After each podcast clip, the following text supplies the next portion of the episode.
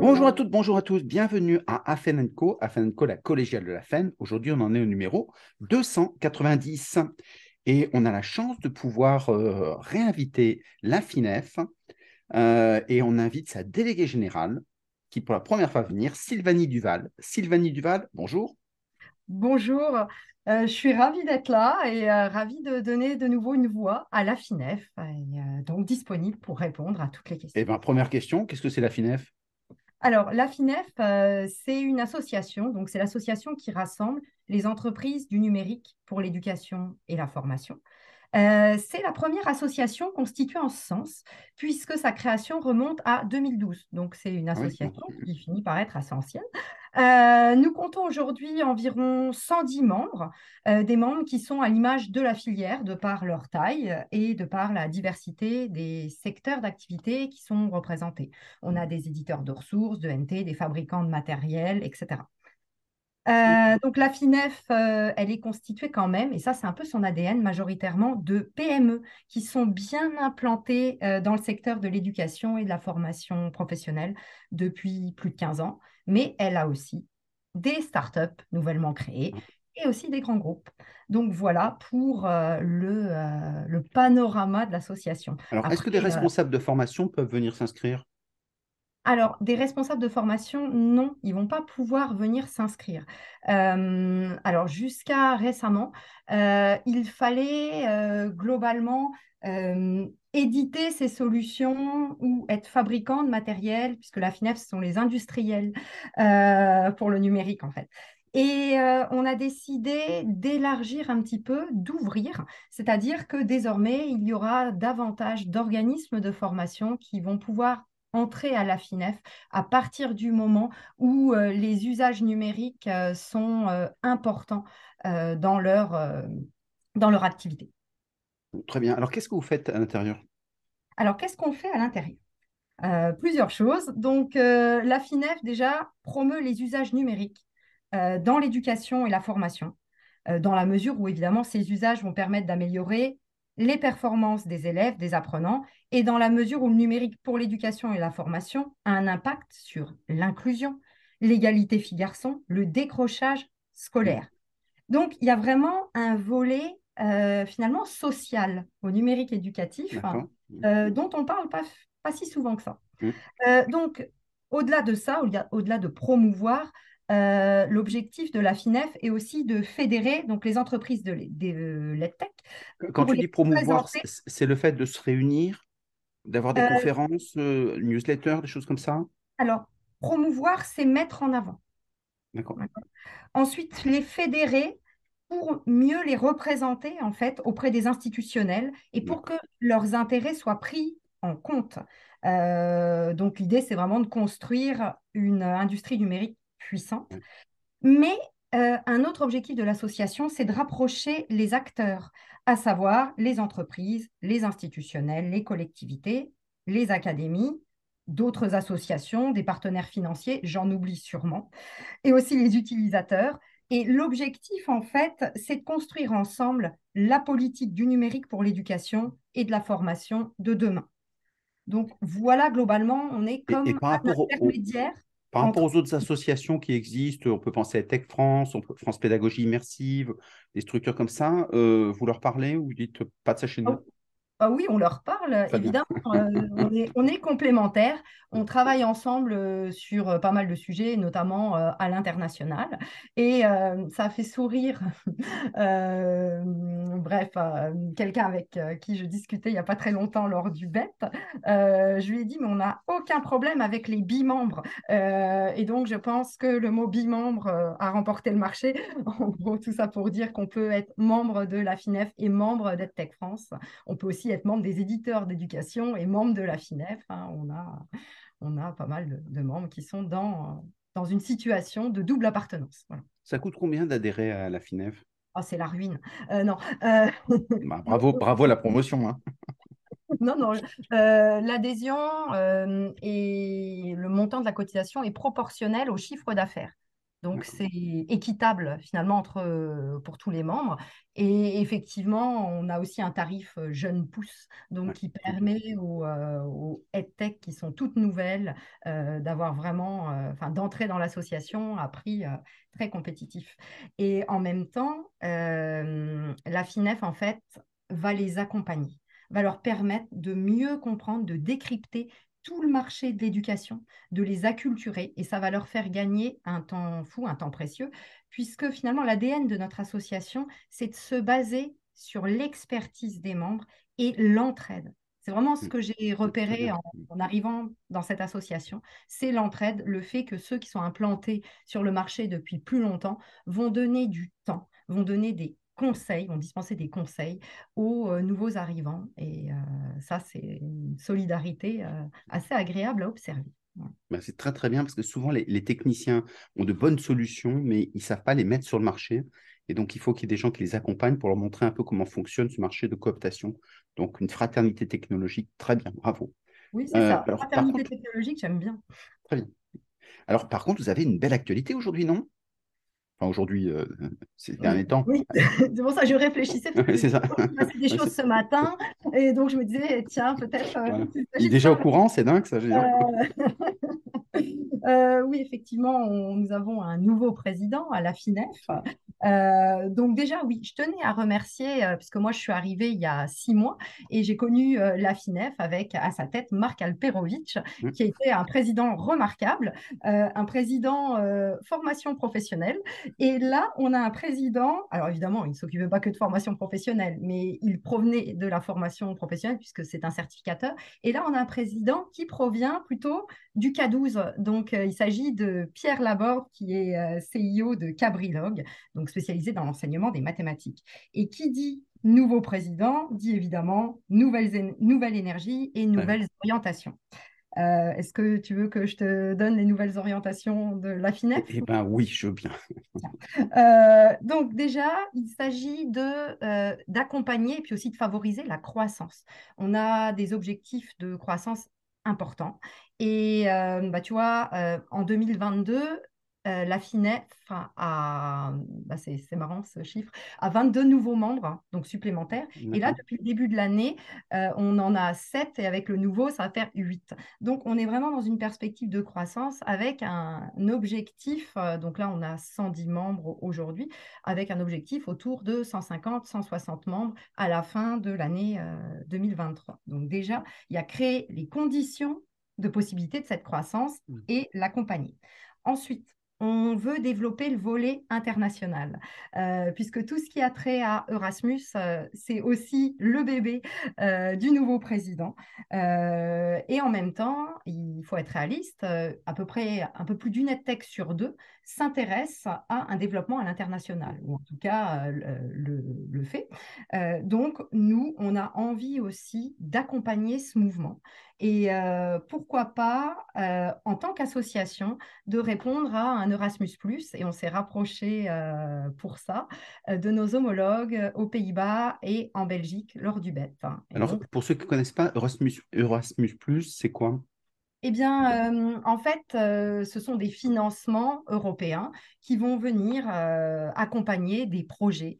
ces projets, pour, en lien avec l'éducation, ces projets, pour pouvoir être financés, donc il y a plusieurs, il y a plusieurs strates de financement, mais doivent obligatoirement au moins associer deux, deux pays membres. Et donc, on peut jouer en tant qu'entreprise, on peut jouer, entre guillemets, en tant qu'association, euh, le but euh, va être euh, de proposer quelque chose en lien avec les orientations finalement euh, de la, Commission européenne. Donc, par exemple, si vous voulez, euh, si on veut lutter euh, contre le décrochage scolaire ou si on veut promouvoir l'égalité filles-garçons, l'enseignement des mathématiques auprès des filles, etc., ou une meilleure orientation via le numérique éducatif, eh bien, on peut travailler avec d'autres partenaires européens et soumettre un projet.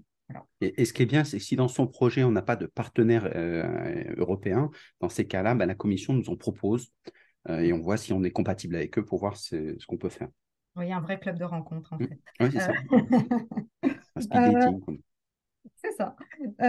donc l'idée aussi, ça va être de renforcer les services qu'on propose aux membres. Donc c'est vraiment la marque de fabrique de la FINEF, c'est de proposer, en fait, d'englober les membres et leur proposer euh, tout un tas de dispositifs. Alors, à la, FINEF, on, a, on avait entendu parler avec la FEN quand on était en Tunisie.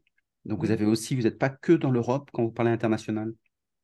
Euh, effectivement, euh, on n'est pas que dans l'Europe, euh, on a deux pieds en fait, enfin deux jambes. le côté européen, et c'est Pierre Laborde qui le porte, et puis le côté plus international, donc sur les autres continents, qui va être porté par Philippe Méraud, qui est aussi un, un, expert sur le plan européen. Donc, et, hum, sur le volet international, on travaille aussi avec EdTech France dans le cadre de FENI, donc un dispositif, donc France et du NUM euh, international, qui, euh, un dispositif qui, qui mêle acteurs publics et privés. Et l'objectif, et puis les opérateurs aussi, l'objectif et Business France.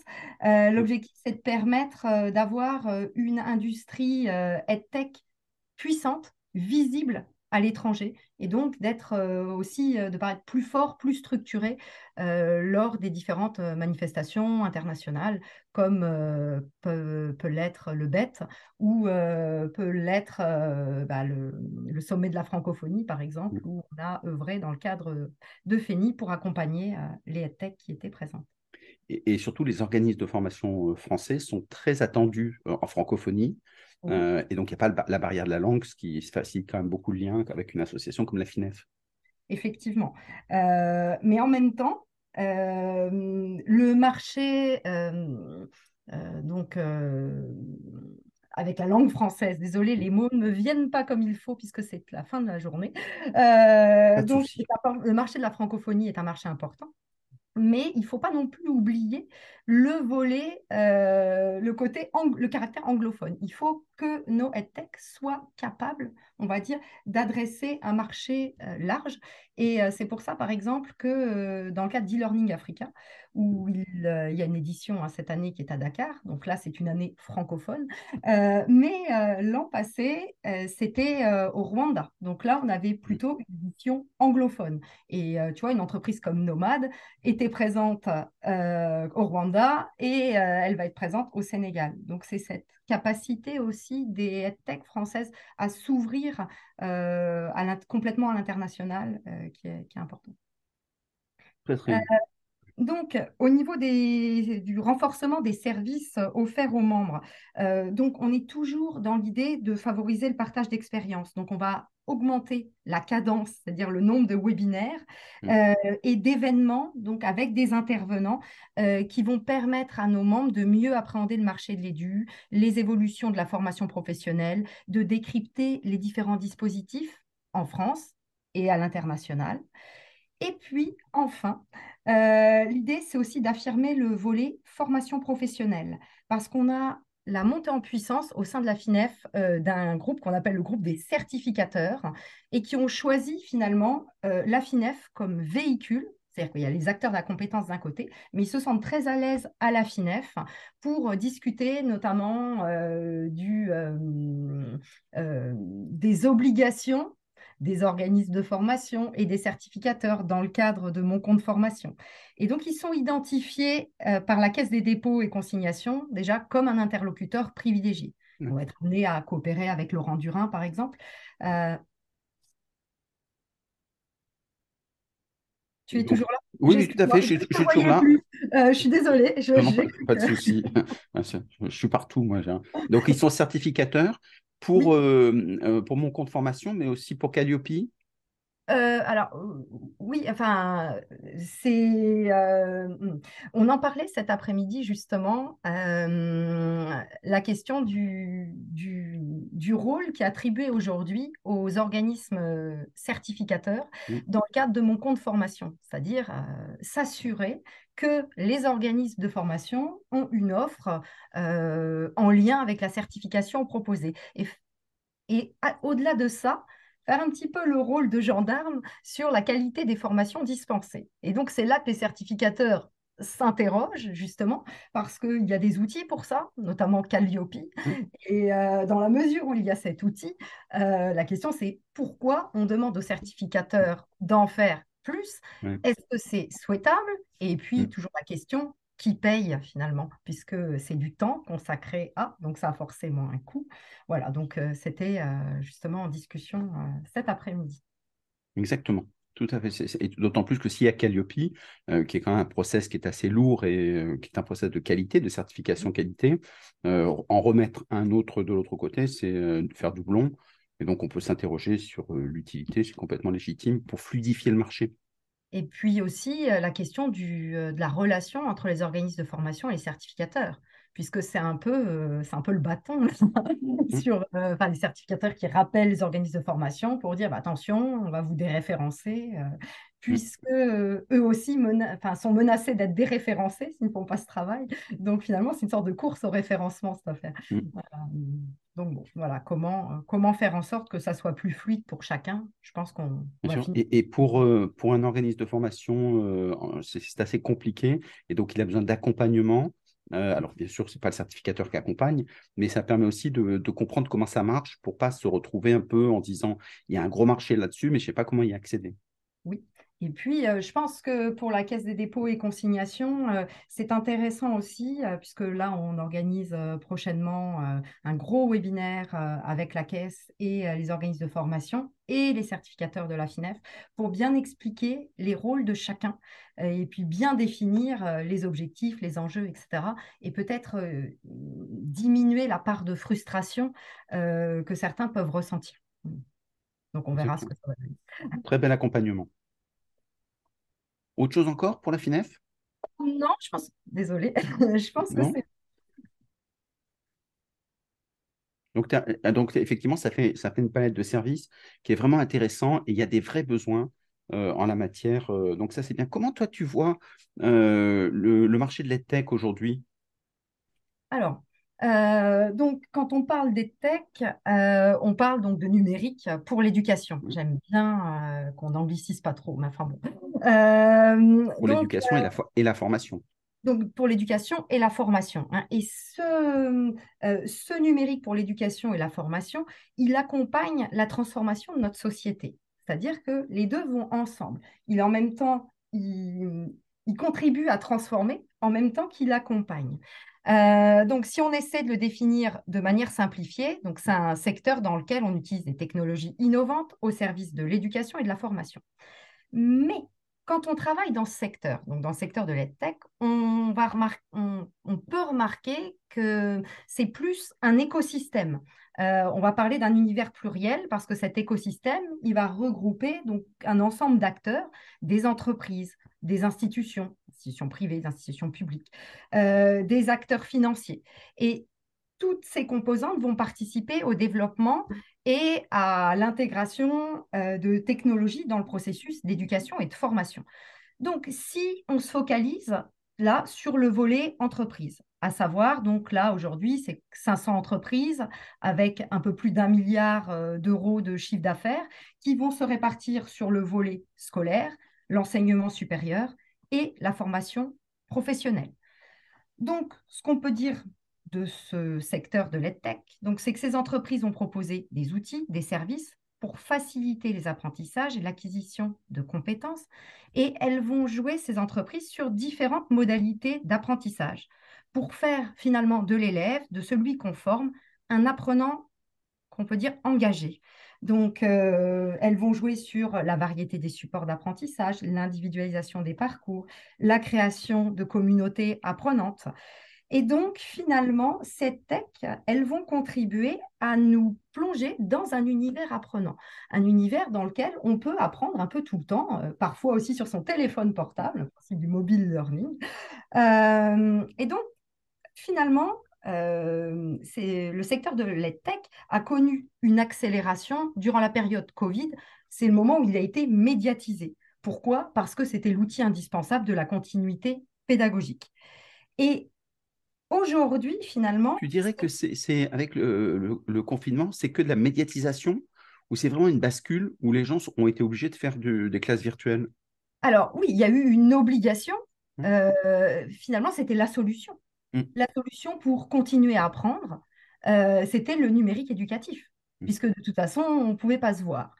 Euh, après, je pense qu'on a appris par l'obligation. Euh, donc ça, et ça on a médiatisé puisque chaque jour on, parlait de la continuité pédagogique, euh, des, euh, de l'hybridation. donc finalement, c'est là où je crois qu'il y a une prise de conscience, notamment dans le secteur de l'éducation, au niveau de l'éducation nationale, des potentialités finalement de ce que le numérique pouvait apporter à l'éducation. Donc d'abord sur un système de classe virtuelle, et puis après, on a commencé finalement en post-Covid à réfléchir euh, au fait que, tiens, ces outils-là vont favoriser, sont une opportunité finalement pour favoriser et faciliter les apprentissages chez les élèves. Et c'est là finalement qu'on a donné une autre dimension au numérique éducatif, c'est cette dimension sociale en fait. Le numérique éducatif comme un instrument de la lutte contre les inégalités. Et je crois que c'est ce que c'est durant, enfin c'est en post-crise Covid que s'est faite la bascule. Et donc finalement, aujourd'hui, le numérique pour l'éducation et la formation va répondre avant tout à un besoin, à une demande sociétale, à savoir lutter contre les inégalités via l'individualisation des apprentissages, avec des solutions au plus près des besoins des élèves ou des apprenants. Et ces solutions, eh bien, elles, bousculent nécessairement la manière d'apprendre, la manière d'acquérir des compétences. Et si on se penche sur le côté K12, sur l'aspect euh, purement scolaire, on constate aujourd'hui que le numérique éducatif participe euh, à la transformation de l'école et va induire des changements dans les pratiques pédagogiques. Ça veut dire qu'il va bousculer euh, les habitudes de travail, mais va offrir aux enseignants la possibilité d'innover au service de la réussite et du bien-être en fait des élèves à l'école. Comme quoi, par exemple? Eh bien, euh, je pense que le, numérique pour l'éducation, c'est d'abord, ce que je disais tout à l'heure, une réponse à un besoin un outil indispensable pour accompagner l'individualisation qui aujourd'hui est plébiscitée dans le cadre d'une école plus inclusive. Donc ça, euh, en fait, le numérique pour l'éducation va être un outil au service de l'enseignant pour que des élèves qui seraient qui sont qui seraient empêchés d'aller à l'école puissent suivre le mieux possible une scolarité euh, au plus près euh, au plus près de leurs besoins, en fait, scolarité. ça, ça, veut dire, par exemple, pour euh, qu'une IA pourrait suivre l'historique des évaluations de chacun et faire des propositions? Alors, eh bien oui. Et cette IA, en fait, elle est finalement une opportunité pour les enseignants parce qu'ils vont pouvoir l'utiliser, utiliser les données recueillies pour piloter les apprentissages, proposer des activités au plus près des besoins et aussi c'est la posture vis-à-vis des parents d'élèves qui peut être en train de changer. C'est-à-dire que euh, un être humain ne peut pas, de manière fine, suivre au plus près. Euh, je parle en tant qu'ex-enseignante et je pense que euh, je faisais mon métier avec beaucoup de cœur et d'amour des élèves. Je pense que ça, c'est nécessaire quand on est enseignant. et donc, on ne peut pas suivre, par exemple, 180 élèves de manière extrêmement fine dans les progrès accomplis, dans le diagnostic des difficultés. On peut leur transmettre l'envie d'aller en classe, on peut leur faire faire globalement des progrès, on peut les entraîner dans les apprentissages, mais l'analyse fine, quand il, y a, un os, quand il y a des difficultés particulières, eh bien, ce n'est pas si simple que ça. Ce n'est pas si simple non plus d'être convaincant auprès des parents qui sont euh, en droit de le faire, c'est légitime, en droit de se poser des questions et qui nous les posent. Et souvent, la réponse qu'on va formuler, ça va être bah, il faut revoir le cours, il faut travailler plus mm. sérieusement. Et là, j'ai l'impression que euh, finalement, euh, le numérique pour l'éducation va pouvoir servir de béquille aux enseignants qui vont devenir un petit peu finalement des sachants pédagogiquement, ils ont la réponse. Si tel ou tel élève a une difficulté sur tel point, eh bien, on sait où est cette difficulté et on peut même savoir pourquoi il y a cette difficulté. Alors, qu'est-ce que, tu, qu'est-ce que tu dirais Parce qu'il y a des enseignants qui disent c'est bien beau tout ça, mais quand l'IA va faire mon travail, à la fin, je sers à quoi? Ah ben, Et donc, non. son rôle social, euh, il y a beaucoup qui s'interrogent en disant euh, finalement, euh, je suis juste un passeur de, de. Je comprends ta question, mais un enseignant ne sera jamais remplacé. Parce que l'enseignant, euh, c'est aussi c'est le, caractère humain. C'est celui pour lequel tu as envie de te lever le matin et aller à l'école. Parce que euh, son cours, il le fait vivre, parce que c'est lui qui va t'appor- qui va t'apporter euh, les recommandations, les conseils, qui va t'encourager en fait. Ça, l'enseignant, il sait faire ça. Et c'est lui qui va te donner les conseils méthodologiques. Et là, on va au-delà du fait de simplement dispenser euh, des savoirs. On est, je vais t'apporter des méthodes, je vais t'aider à te construire. Et ça, euh, enfin, la machine ne, ne remplacera pas. Donc, tu n'es pas inquiète que ChatGPT, euh, quatrième version, hein, ce qui est à la mode, remplace, parce que c'est un agent conversationnel, puisse remplacer les professeurs? Euh, je pense qu'on n'y est pas. Je pense que euh, aujourd'hui, c'est pas souhaitable. Euh, en tout cas, ça demandera un débat de société Mm. euh, assez large pour voir comment on a envie d'éduquer nos enfants. Mm. Mais là, aujourd'hui, pour les enseignants, il s'agit d'abord de se saisir de ces outils numériques pour finalement piloter de manière plus aisée sa classe et proposer des exercices au plus près des besoins des élèves, les faire travailler par groupe de besoins et finalement, gr- grâce à ce que le numérique apporte, eh bien, la classe devient à géométrie variable. Finalement, il peut faire ce qu'il veut, l'enseignant. Des fois, on travaille en classe entière, des fois, on voit un groupe de besoins sur tel aspect, eh bien, on va les faire travailler ensemble. Parfois, et c'est ce que j'ai pu constater euh, lors d'Educatech Expo, euh, c'est de voir euh, finalement la réponse à cette question. Le fameux madame ou monsieur face à un énoncé, Mm. j'ai rien compris. Et ça, ça nous enquiquine en tant qu'enseignant, parce que je n'ai rien compris, ça n'aide pas justement à lever les difficultés.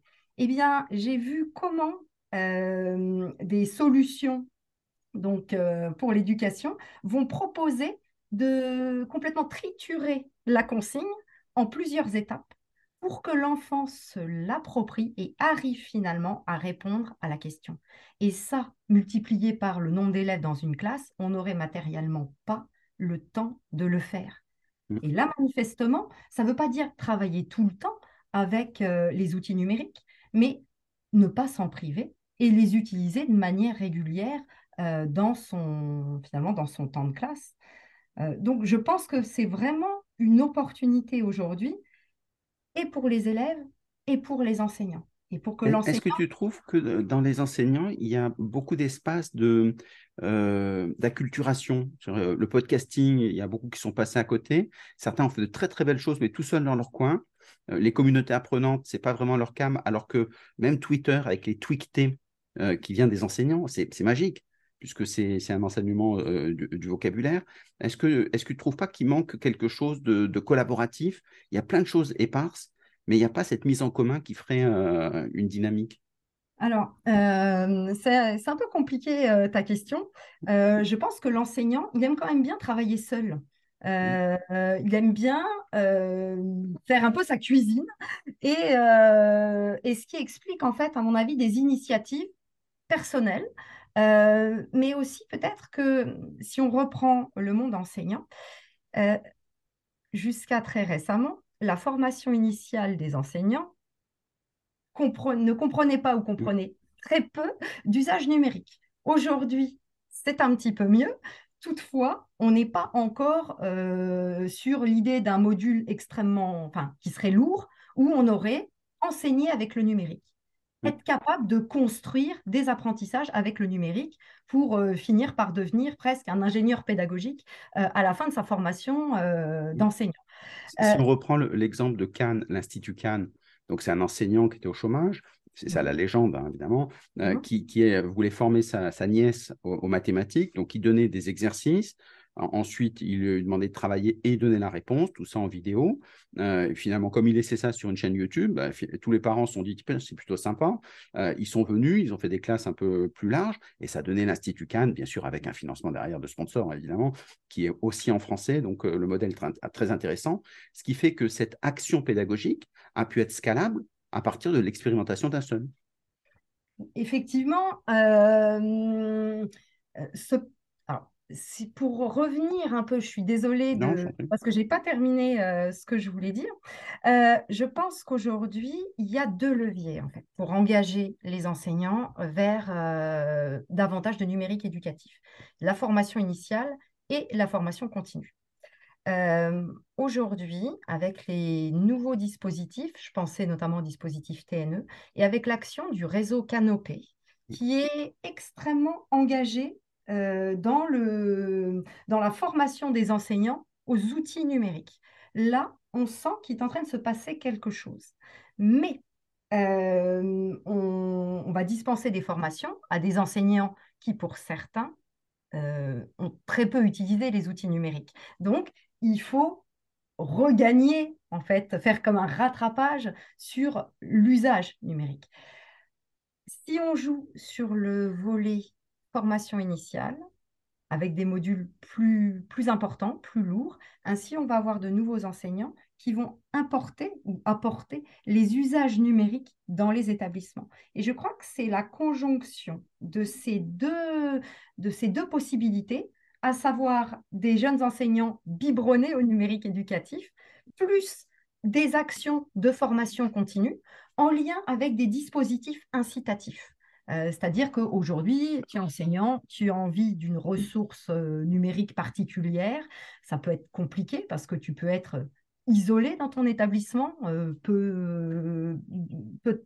il n'y aura pas d'autres enseignants de ton équipe pédagogique qui ont envie de te suivre. Tu peux avoir des freins parce que le chef d'établissement est plus ou moins d'accord avec ce dont tu as envie, etc. Il faut faire le bon de commande. C'est un peu compliqué donc le système du contre-source hein, euh, que les que les tech finalement euh, ont envie de voir euh, se concrétiser depuis un petit moment, eh bien, va voir le jour. Alors, ça va être progressif. Hein, on va partir sur d'expérimentation à la rentrée 2023 pour une montée en puissance et peut-être une généralisation je dis peut-être, en 2025. On n'a pas encore toutes les modalités, on ne sait pas euh, de quel budget on va pouvoir disposer, etc.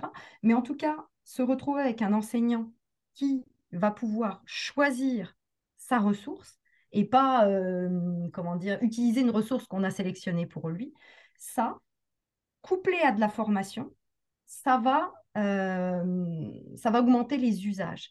Et il ne faut pas oublier, il y a le facteur élève. Euh, et c'est les élèves aujourd'hui ont des habitudes euh, qui finalement déteignent sur les enseignants, parce que l'enseignant, c'est celui qui euh, a chaque jour un enfant, un adolescent, enfin pas qu'un, hein, tout un. On, voit des enseignants sur TikTok faire de très très belles choses. Ce qui manque, et quand tu citais Canopé, c'est l'économie des plateformes.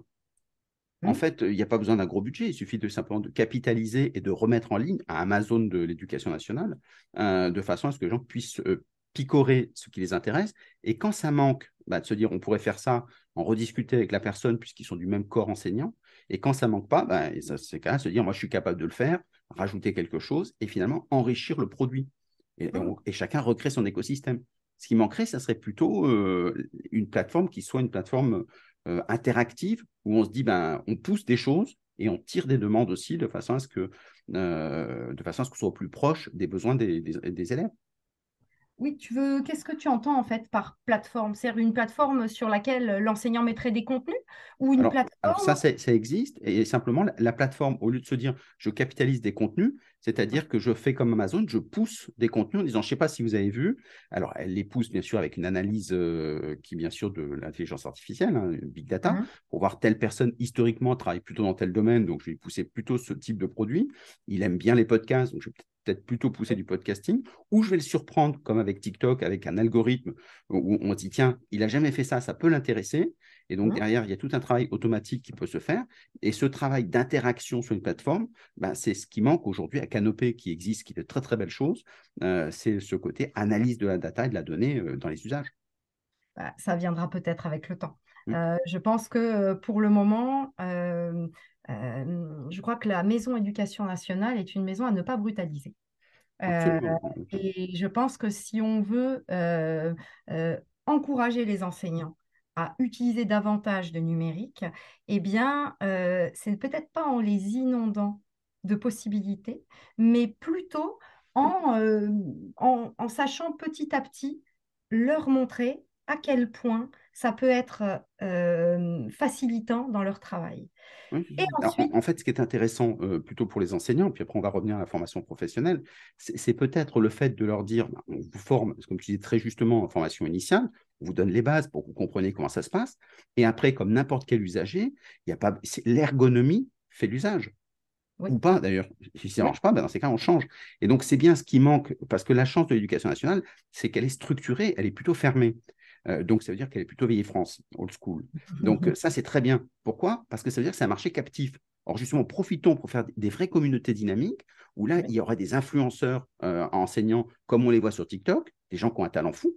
Et les autres se disent, bah, moi je l'aime bien, je choisis un peu. Et derrière, on a une autre façon de repenser l'écosystème, non pas euh, un écosystème à- avec les usages classiques qu'on retrouve sur d'autres plateformes. Et quand les États-Unis viendront avec des plateformes qui seraient concurrentielles, alors à ce moment-là, bah, finalement, ils ne peuvent pas faire la concurrence parce que les premiers arrivés, on sait très bien, sont ceux qui fidélisent davantage. Oui, je comprends parfaitement, hein. Euh, mais je souris avec euh, la notion d'influenceur enseignant. Ouais, Là, on a changé d'époque. C'est- ça, non, exactement. C'est un peu, un peu de la provocation, mais, mais l'idée est non, vraiment oui. très intéressante. Oui, oui, oui. Et puis, tu vois, euh, bah tiens, je cité. Euh, Mm. j'ai une amie qui s'appelle Cécile Catelin, euh, qui fait des podcasts éducatifs via Clapotis. Et donc, elle est professeure de français et euh, elle a euh, cette capacité à utiliser euh, le numérique pour, eh bien, pour emmener les élèves, tu vois? Et donc, ça peut venir aussi d'un prof de français. Ouais, Et donc aujourd'hui, ça n'est, enfin, effectivement, il y en a plein qui vont utiliser ce type de ressources, mais elle fait ça depuis un petit moment et un- elle est un peu pionnière, Cécile, tu regarderas euh, Mm, et- et ce qu'elle propose, c'est vraiment intéressant. Donc on se rend compte que euh, quand les outils ne sont pas là, euh, les profs les créent. Oui, exactement. C'est ça qui est formidable. Tout à fait. Et après, euh, est-ce que, euh, effectivement, en mettant en avant ce type de réussite, hein, ou en tout cas, ce que je veux dire, je dis réussite parce qu'avec les élèves, ça marche. Ça les engage, ils aiment venir en cours de français. En même temps, euh, les apprentissages qu'on va appeler, qu'on va dire traditionnels, ils sont bien là. Euh, elle utilise juste toutes les po- potentialités du numérique éducatif pour, euh, pour suivre, accompagner, engager les élèves. Et donc, si on met ça en avant, est-ce que euh, ça va créer euh, justement euh, l'envie? Est-ce que ça va se répliquer? Peut-être. Mais c'est vrai qu'aujourd'hui, il y Et c'est là où l'éducation nationale pourrait servir de, de- de laboratoire pour les entreprises en se disant, ben là, on a calculé, parce qu'on a, on a une petite classe, on a vu les, les- on a évalué les résultats, donc on se dit, voilà, là, ça marche très bien, on a des chiffres, ce qui souvent fait un peu défaut. À la limite, on est en, en open data, donc on, on laisse les gens regarder nos chiffres euh, pour, pour prendre des résultats, et puis finalement, on fait un copier-coller en disant, euh, pour des adultes, alors, il y a des choses à changer, mais finalement, il y a des mécanismes qui restent les mêmes. oui. oui, je suis d'accord. Donc, plein de choses à faire, donc ça, c'est formidable. Dans, dans l'entreprise, tu dirais au- aujourd'hui euh, que alors l'intelligence artificielle est, est très souvent sollicitée euh, et on commence à avoir, tu as pu entendre Elon Musk qui, euh, qui se plaignait, qui, qui appelait un moratoire, donc euh, six mois pendant lesquels il fallait s'arrêter. Pourquoi six mois, on ne sait pas, mais en tout cas, il fallait s'arrêter pendant six mois pour réfléchir.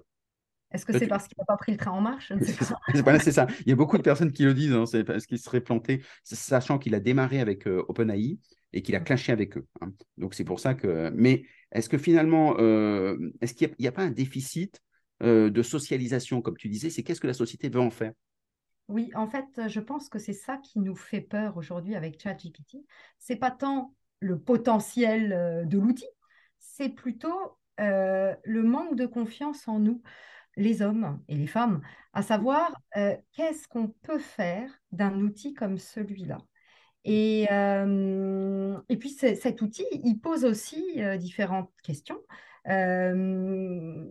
si on gagne en efficacité sur certaines tâches, ça signifie qu'on va moins employer pour ces tâches. Et si notre société n'arrive pas à hum, prendre le virage suffisamment rapidement, eh bien, on risque d'avoir un temps avec euh, eh bien, un, taux d'emploi peut-être moins bon.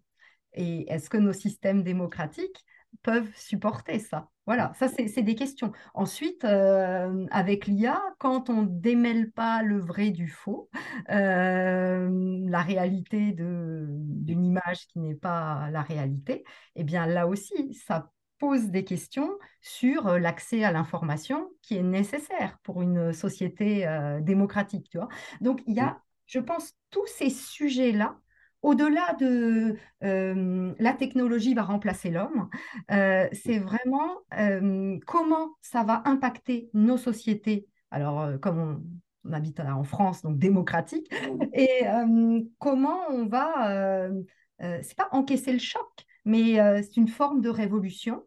Et euh, je crois que l'être humain aime la stabilité. Euh, et les moments de changement sont des moments toujours de déstabilisation. Donc moi, je trouve ça plutôt sain qu'on s'interroge. parce que le fait de s'interroger, de bien penser les choses, il n'y a peut-être pas besoin de s'arrêter six mois.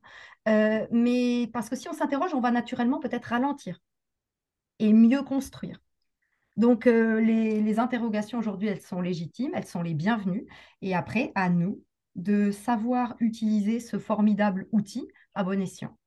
ce qui est formidable pour une association comme la FINEF, c'est qu'il faut des corps intermédiaires qui, posent des questions en disant ben, on n'a pas forcément toutes les réponses, mais si on se réunit à plusieurs, on peut poser au moins les bonnes questions. Et comme tu le donnais très justement en disant, euh, une des possibilités de l'évolution, c'est vrai que l'intelligence artificielle va accélérer les, euh, les gens bien formés, ils seront de plus en plus performants. Qu'est-ce qu'on fait des NIT Oui. Voilà. Euh, donc, euh, voilà. Est-ce qu'on prend l'argent de l'un pour transférer à l'autre? Dans une espèce de solidarité nationale, si c'est la nation, quel que soit le type de nation, comment est-ce qu'on fonctionne? Et donc, il y a des vraies questions et des vraies violences en disant, bah, moi, j'ai pas envie d'être exclu, je veux, je veux en être, et donc, comment est-ce qu'on fait? Eh bien, je pense qu'aujourd'hui, de toute façon, euh, il y a tout un tas de métiers dont on ne connaît pas l'existence encore aujourd'hui et qui vont venir dans les, dix années euh, qui nous attendent. Est-ce qu'il faut en avoir peur? Eh bien, je ne sais pas. Euh, quand je dis je ne sais pas, c'est simplement, je ne suis pas devin. Donc, peut-être que dans cinq ans, nos propos euh, si on estime qu'il ne faut pas en avoir peur, seront complètement caduques, ou inversement, si on estime qu'il faut en avoir peur alors que tout s'est bien passé. Euh, donc là, on ne peut pas le savoir. C'est à nous, en fait, de, euh, je pense toujours de ne pas brutaliser une société. Mm. de, parce que les innovations technologiques, elles sont là, mais pour monsieur madame tout le monde, il faut un temps, et puis aussi pour les entreprises, il faut un temps de digestion de tout ça. Donc, euh, et finalement, c'est peut-être le rôle du politique, euh, ce rôle d'encadrement, en fait. Euh, et donc. et des corps intermédiaires comme Sylvianie Duval, qui parfois prend la parole. Mais c'est très important, ça paraît. Mais si personne se lève pour dire voilà ce que je vois, à la limite, quitte à me tromper, euh, dans ces cas-là, euh, les gens se disent, ah, non, je ne suis pas d'accord, et ils vont donner leur, ce qu'ils pensent être juste, et ça amène une discussion ou un débat, peu importe, mais ça permet de poser les questions et de faire avancer la société, ce qui, ce qui permettra aux politiques, qui est un représentant de la société, hein, n'est pas plus malin, et puis le, niveau numérique de, euh, des politiques n'est pas non plus extraordinaire, mais ça veut dire que parce que le corps politique n'a pas pris cette dimension-là, et si à force de bouger en disant, il y a des choses extraordinaires, c'est ce que ChatGPT fait, il dit, ça fait peur, dans ces cas, on se dit, si on a peur, bah, qu'est-ce qu'on fait? Comment est-ce qu'on on, fait du verbe, on raconte des histoires, on fait du storytelling, des gens qui portent un message, et là, c'est passionnant. Quoi. Eh bien, tu vois, euh, on a créé, là, il y a eu la première réunion de ce groupe de travail euh, ce matin, appelle ça groupe de travail, appelle ça commission, une commission prospective et future de l'éducation. Donc là, on, essaie vraiment de rassembler euh, donc des membres de la FINEF, certes, mais aussi des acteurs extérieurs. Et ce matin, on avait l'intervention euh, d'Olivier Parent, euh, qui est prospectiviste. Et on sentait le haut niveau des débats. Et cette volonté, en fait, c'était, on posait davantage de questions qu'on avait de réponse. Et c'était assez philosophique finalement. Et la conclusion de tout ça, c'était la FINEF prendra des positions euh, d'ici la fin de l'année, en fait. C'est-à-dire que nous allons écrire, mm. nous allons, euh, nous allons donner, en tout cas, les positions, les impressions mm. des acteurs du numérique dans notre association, tout du moins. Mais vraiment, l'idée, c'est de se saisir de ce qui agite un peu la société aujourd'hui euh, pour pouvoir commencer à apporter des réponses, en tout cas apporter notre petite brique à l'édifice de ceux qui vont chercher à donner des réponses.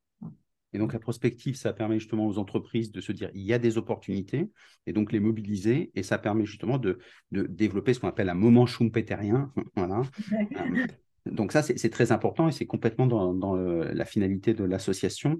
Euh, aujourd'hui, tu dirais, on n'a pas de licorne euh, dans les tech. Euh, tu dirais qu'on est has-been? On n'a pas de licorne dans les tech en France, mais il y en a ailleurs dans le monde. Donc, ça nous fait nous interroger sur le pourquoi.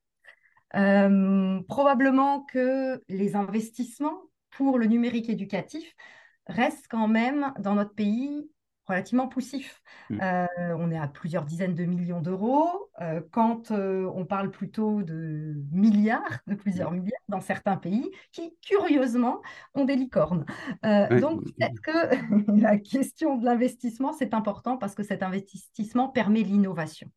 Et peut-être que en France, finalement, la période Covid, alors c'est pas une dette technique qu'on avait, c'est plus dans les usages, euh, un déficit d'usage. Mm. C'est-à-dire que toute notre communauté enseignante utilisait très peu les outils numériques dans le cadre de ces pratiques. Et donc là, on est en train de, former nos enseignants, de sensibiliser en même temps qu'on accompagne euh, l'arrivée de nouvelles EdTech. Et ça, pour, les, pour tout ce qui est processus d'innovation, finalement, il euh, n'y a pas de problème. C'est le passage, c'est le passage à l'échelle qui pose mm. problème. C'est-à-dire que les dispositifs ne sont pas pensés pour faire de nos entreprises EdTech euh, de plus gros groupes, en tout cas des licornes. Donc là, peut-être un message à destination des pouvoirs publics, euh, investir dans l'éducation et dans le numérique éducatif, euh, ce n'est pas, pas de l'argent perdu. C'est la condition sine qua non pour que demain, nous soyons compétitifs notamment sur, tout ce qui a trait au numérique. Donc, je pense que là, peut-être davantage d'investissement. Euh, il peut aussi y avoir euh, ce que je vais appeler, euh, pas des freins structurels. en gros, le processus d'achat, le marché est extrêmement complexe. Les cycles d'achat sont mmh. longs. Euh, il y a un morcellement des acteurs avec euh, les écoles qui dépendent des mairies, les mmh. collèges des départements, euh, les lycées qui vont dépendre des régions. Donc tout ça, c'est pas forcément extrêmement lisible. Et puis, on a peu de marge de manœuvre qui va être laissée à l'enseignant pour pouvoir choisir aujourd'hui hein, en l'état. Mmh. Donc, mmh. finalement, c'est là où on a besoin eh bien, de dispositifs comme le contre-source. Et plus vite il sera mis en place et je pense plus rapidement les usages des enseignants euh, sur les, outils numériques euh, vont augmenter. Le tout, c'est euh, quel budget on est prêt à mettre. Et mm. ça, euh, je pense qu'aujourd'hui, on n'a pas la réponse. Euh, en tout quelle gouvernance Et quelle gouvernance? Parce qu'il y a déjà un gros budget donné à l'éducation nationale. Il y en a un gros qui est l'enseignement supérieur et un gros qui est donné euh, sur la formation professionnelle. Et quand on voit les PIAC ou, les, indicateurs PISA ou Teams, voilà, on, on, baisse tout le temps. Donc, il y a un vrai challenge de mobilisation en faire une cause nationale pour justement euh, utiliser tous les moyens à disposition, y compris le numérique, pour pouvoir améliorer nos résultats. De toute façon, on, baisse dans tous les indicateurs de l'OCDE. Donc forcément, il y a des choses à faire. Et... Euh, eh bien, on arrive vers la fin. Pardon. je trouve ça passionnant, euh, vraiment. alors, c'est la première fois qu'on échangeait ensemble, donc j'ai trouvé ça très intéressant. Donc, à renouveler. et j'ai beaucoup aimé l'approche de fraternité technologique et sur les usages particulièrement de la FINEF. Euh, Sylviane Duval, euh, pour conclure, euh, tu, dirais quoi? Euh, que j'ai très envie de revenir. Euh, c'est toujours intéressant. On avait déjà échangé ensemble à Learning Technology, donc d'échanger avec toi. Et dès que je peux modestement apporter une contribution au nom de la filière EdTech pour éclairer quand il y a des questionnements, eh bien, eh bien je serai au rendez-vous. Est-ce qu'il y a une actualité, quelque chose sur lequel les gens peuvent venir ou s'ils veulent, s'ils veulent te, poser des questions en direct, est-ce qu'il y a un, mail, un LinkedIn, un ah Instagram, TikTok? Ils peuvent me trouver sur LinkedIn, hein, Sylvanie Duval. C'est bien parce qu'avec le prénom Sylvanie, euh, les homonymes ne sont pas si nombreux que ça. Donc, euh, une fois qu'ils ont le prénom, normalement, ça arrive assez rapidement. Euh, et puis sinon, il y a mon adresse mail que je peux donner si tu estimes. Oui, bien volontiers, absolument. Alors, sduval, ça c'est simple, afinef.net. .net. Donc très très bien. Merci beaucoup Sylvanie. Euh, Sylvanie Duval, donc déléguée générale de la FINEF. N'hésitez pas à l'interroger, c'est une belle association, une belle personne, et c'est avec plaisir qu'on pourrait refaire autre chose. Euh, enfin, pas de suite la semaine prochaine, mais au bout d'un rapidement. Et s'il y a une actualité, avec bonheur. Merci, au revoir à tous. Merci beaucoup, au revoir Stéphane.